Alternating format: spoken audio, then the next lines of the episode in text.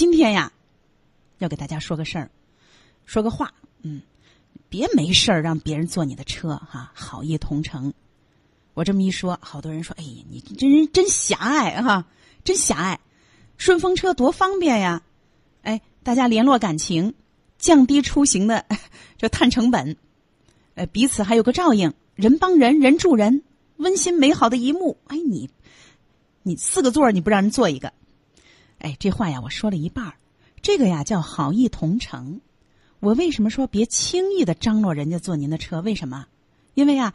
他坐您的车啦，您啊就相当于，不是您请朋友喝茶那是一回事儿，您要请朋友喝酒那就是另外一回事儿。你喝茶喝完了，拜拜，各回各家了。喝酒，第一席间不能劝，第二中间不能灌，第三喝多了得送回去。哎，第四啊，你喝送还得送到家里大人的家里手里。你不是一回去宠物狗在，您门一关您走了。或者未成年孩子在您门一关，您走了哦，门一开没人，您走了，那不叫送到位。他要有什么事儿，法院还得让您来来来掏钱包。为什么呢？没尽到安全保障的义务。所以说，喝茶跟喝酒还有喝咖啡，那是不同的法律关系。好意同城也一样，您让别人坐了您的车，那跟您自己开车出去那就是不一样。怎么不一样啊？多了安全和保障的义务。大伙儿说：“哎呦，你这法制节目，这主持人净是啊，把这噱头啊说的越玄乎，收听率越高。当然有这个可能，但是您听我给您讲一个案子。大学生小耿开着妈妈的车啊，坐从坐从这个高速回家。这小耿这孩子挺好心眼儿，就带上了离他家非常近的在市区住的小郭。结果在通州区马驹桥京沪高速进京的那个马驹桥服务站。”小耿也是累了，晚上啊，一一眨眼，结果发生了单方事故。这他没事儿，带安全带，小郭躺着呢，没带安全带。最后住院二百八十一天，定残一级残。咱们知道一级残，定残里最高的一级残，植物人啊，年仅二十二岁。那一开始呢，小耿家，哎呦，这还直赔不是来看呀，嘘寒问暖。后来一看，哎呦，好家伙，这医院，这世界上最贵的床就是这病床了，这一会儿三四十万没了，就不敢来了，觉得杯水车薪呀，最后就干脆不来了。于是呢，小郭的父母说：“你我们家孩子被你单方事故造成这样，那我只能找你啊，把小耿告了。朝阳法院判了三百七十多万，让小耿掏。那当然了，肯定要把保险公司也给叫来啊，保险公司也承担。”保险公司出资不是出资啊，理赔一万元。小耿家说：“哎，我这这一年保险好几千块钱，出了事儿赔一万块钱，三百七十万、三百六十九万都是我掏，这等于没保险，没人报销啊！”诉到二中院，二中院宣判了维持原判。怎么回事儿？大家会觉得纳闷儿。那这小耿是不是买错保险了？买的什么保险？我给您说啊，他没买错保险，他买的就是交强险和伤三险，跟咱们每一个人买的都一样。那今天这个话题呢，我也请来了大家的老朋友，北京市律师协会交通管理和运输法律事务专业委员会的副主任魏振胜，魏律。你好，姚博好，听众朋友们，下午好。您好，我觉得这保险白买了，为什么会这样？保险呀，不白买。之所以说白买了，是因为就像是马路警察过管一段。保险呢，它有险种，比如说我们一般买保险呢，有两种，有一种是法律上规定必须要买的，那就是交强险，你不买，对不起，车年检过不了，哎，这个是法律规定必须要买的。另外一种呢，就是根据你自愿的原则，你可以买，也可以不买，这个呢就叫做商业险。那么商业险里面呢，一般传统的有几件主险，应该是一般人都会买的，比如说车辆受损的险。还有呢，就是车如果撞到第三人，不管是人还是物，那么这个就叫做商业第三者责任保险。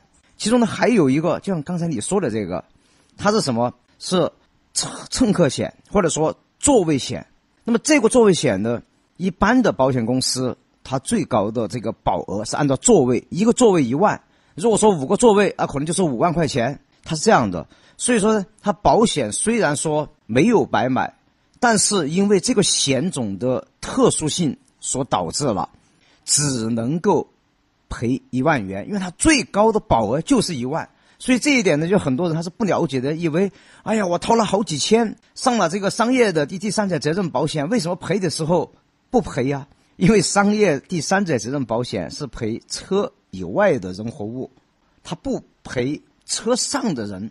车上的人是另外一个险种，那就是座位险或者说乘客险。实际上它的全称是机动车车上人员责任险，这个就是一万。哦，是这样。也就是说，这个座位险实际上呢，小耿买了，对，这个险你再买就是一万，我能多买几份吗？我买上它三十份可惜现在保险公司的险种里面固定的就是一万，就只能买一份。那为什么呀？掏钱都不行，因为我们想私家车，那往往不是带亲朋好友，那就是带自己的家人啊。那家人，你说万一有个什么单方的啊，那可不就指着这个座位险了吗？那为什么保险公司不挣这个钱呢？这是这样，保险公司实际上它在核算它的这个险种的时候，可能是根据它的这个利润来进行这个挂钩的，因为它是商业行为嘛。我的所有的这个险种的设置，当然也不是保险公司它想设就设啊。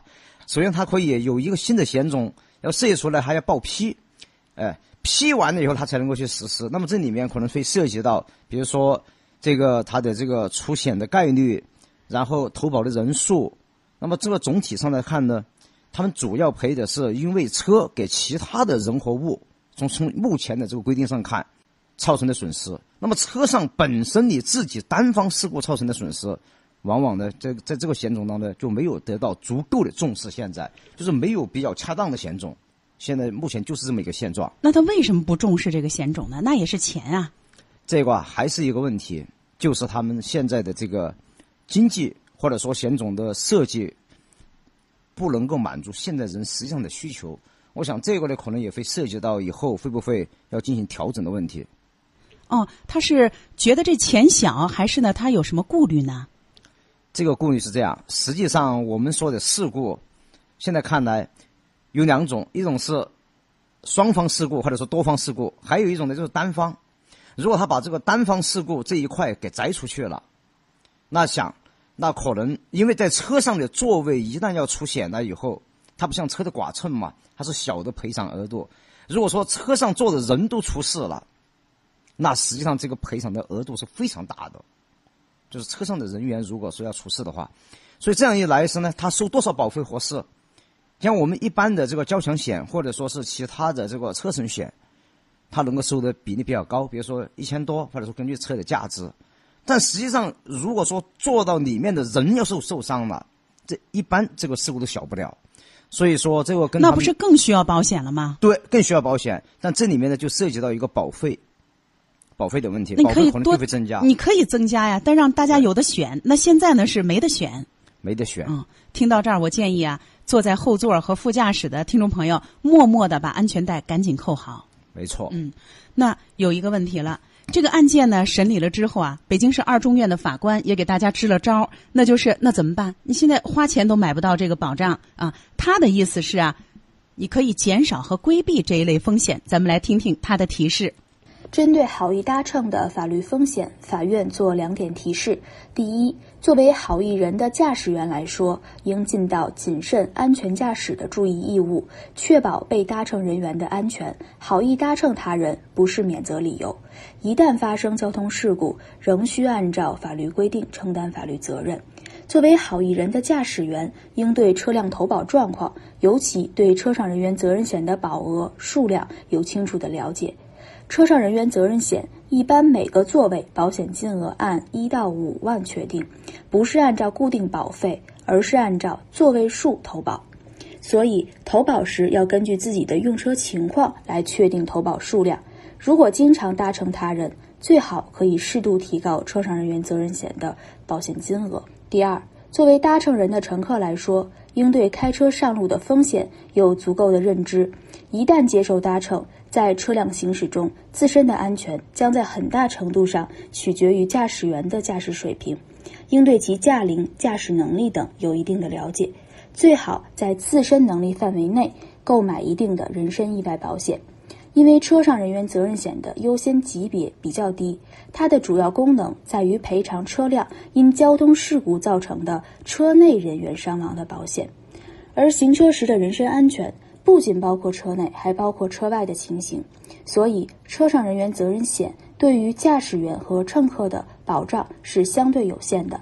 如果要保证人身安全，还应当考虑选择直接购买人身意外险。以覆盖所有不期而遇的意外风险，所以不能因噎废食，说啊，我您这座位险现在国家特别是保监会啊、保险公司是这样的一种设计，就不可能给后座上的人更多的这个安全保障。那我算了，我不不搞顺风车了，这也不行啊！人需要帮助别人，也需要别人帮助，我们还是得好意同城。但是同城，那就最好买个意外险。您看。你以我为例，我们家那车那真的就是为了送孩子上学放学用。平时后面坐的老是他，我也打算买个意外险。可是啊，魏律，我买的时候我发现我这补充意外险没有太好的。这比如说交通意外险啊，某公司的交通意外险，每年大概二百块钱，保什么？飞机失事一百万，轮船失事二十万，非运营车辆如果内部成员啊一万，还是一万。为什么他们会？在这个问题上总是这么吝啬。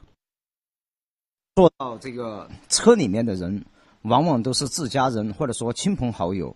那么站在保险公司的角度上，你们之间这种暧昧的关系，或者说是亲热的关系，或者说一家人的关系，熟人，说不清楚，反正就是朋友熟人。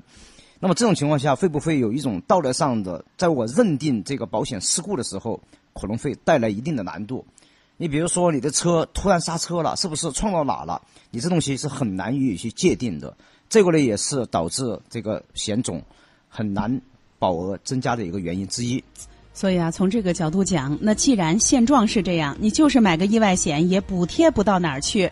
与其事后的弥补，不如事前的防范。我们既然邀请人家喝酒，就不劝不灌，喝完了把人家送到家。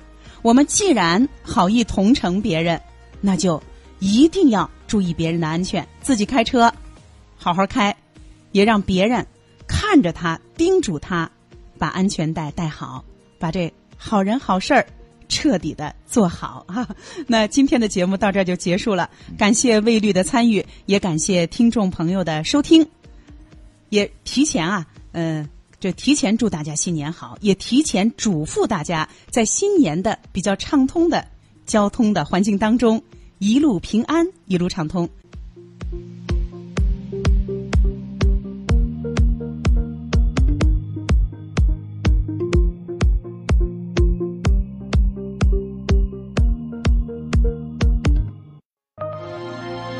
法律博大精深，却也鸡毛蒜皮。看似白纸黑字，实则如影随形。共同债务到底是什么意思？如何让法律给您的生活带来更多的平安和保障？现在起，请在微信公众号里搜索“警法时空”或“姚博幺零三九”，不仅有“警法时空”往期节目内容，更有公益律师及时回答您的法律咨询。